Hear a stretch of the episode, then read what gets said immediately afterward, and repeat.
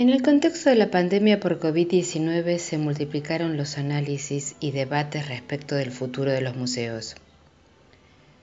Se reactualizó el temor de la quita de subsidios estatales o privados asociados a la asistencia de público. Es el, es el temor de lo que de hace, estimo que de dos décadas, tiene que ver con esta preocupación por los estudios de público o la asistencia de público a los museos.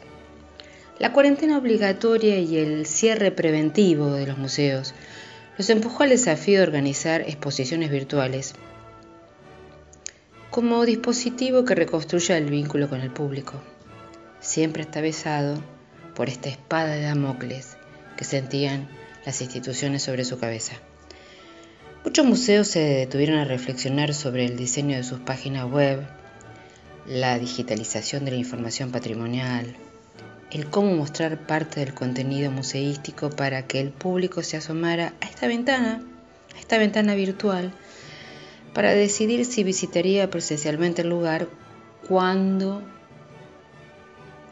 los museos volvieran a abrir. Con la recuperación de la presencialidad condicionada por la limitación numérica de los asistentes, por, por los protocolos, Muchos museos descubrieron en ese momento que las visitas guiadas en pequeños grupos resultaban ser un elemento clave para potencializar la mediación cultural.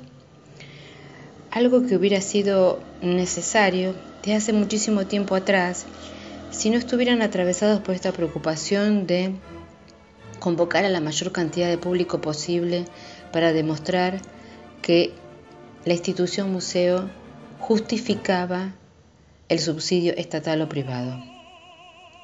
Pero yo estimo que el museo como institución que resguarda el patrimonio cultural y como mediadora de cultura requiere de algo más que el dispositivo web para reconectar y reconectarse con los distintos actores sociales.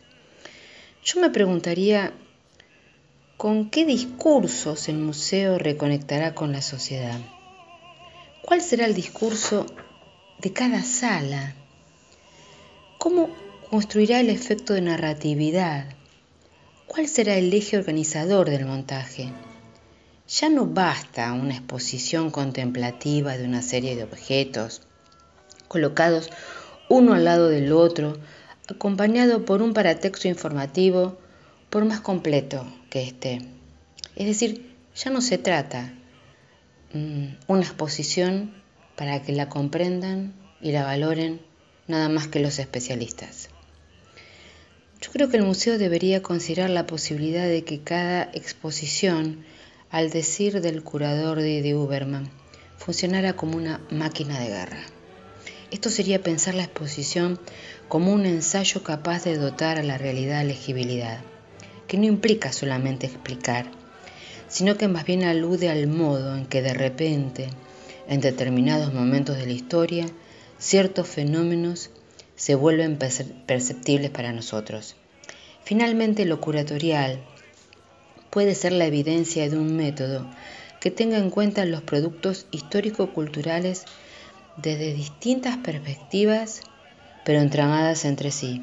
Es decir, como punto de partida de una relación espacio-temporal con el presente, que a la vez desafíe el statu quo dominante, pero sobre todo que desnude las tensiones que la cultura enmascara.